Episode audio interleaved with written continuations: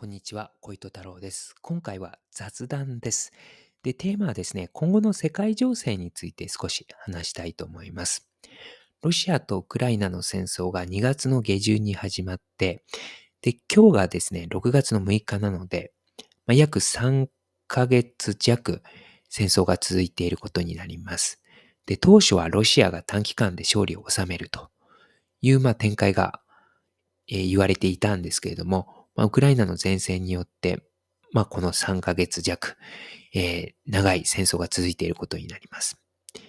で、かなりですね、ロシアの方が疲弊しているというふうに伝わってきまして、まあ、どんどん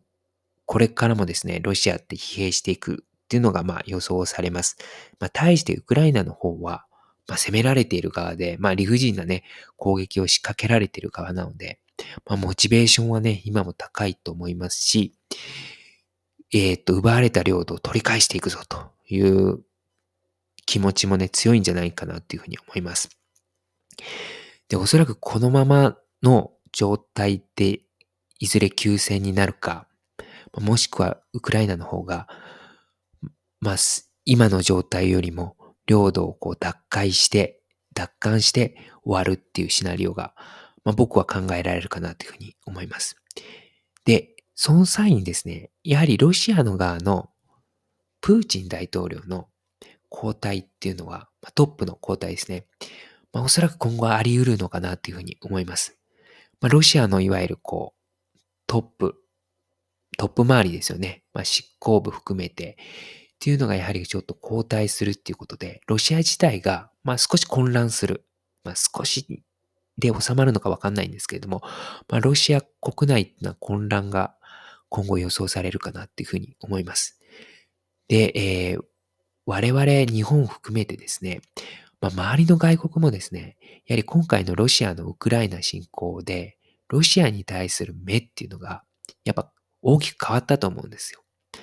なのでおそらく今後、ロシアに対する制裁って、まあ、ある程度続くし、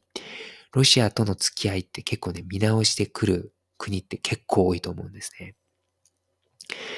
なので、ロシア国内は、そういう意味でもさらにね、あの、今後混乱するかなっていうふうに思います。で、おそらくですね、まあ、ロシアの裏社会っていうのも、その影響を受けてくるかなっていうふうに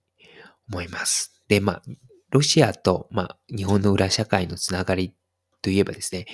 まあ、結構昔からありまして、例えばトカレフっていうえー、ソ連の軍用銃があるんですけれども、まあ、そのトカレフっていう銃がですね、まあ、日本の裏社会で流通することが一時期ありましたし、まあ、日本とロシアって、まあ、結構近いっちゃ近いんですよ、地理的に。まあ、そういうのもあって、まあ、ロシアの影響っていうのは、まあ、日本の裏社会も影響を受けるってこともあるので、まあ、今後、日本の裏社会でも何かしら影響があるのかなっていうふうに